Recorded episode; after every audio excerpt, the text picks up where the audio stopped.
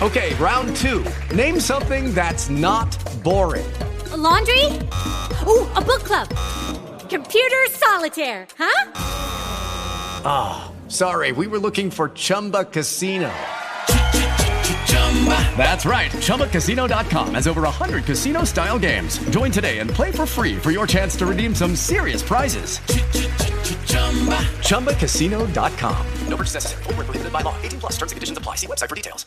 With the Lucky Land slots, you can get lucky just about anywhere.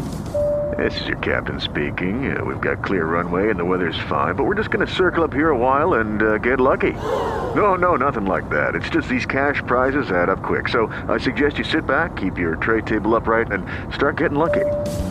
Play for free at LuckyLandSlots.com. Are you feeling lucky? No purchase necessary. Void where prohibited by law. 18 plus terms and conditions apply. See website for details.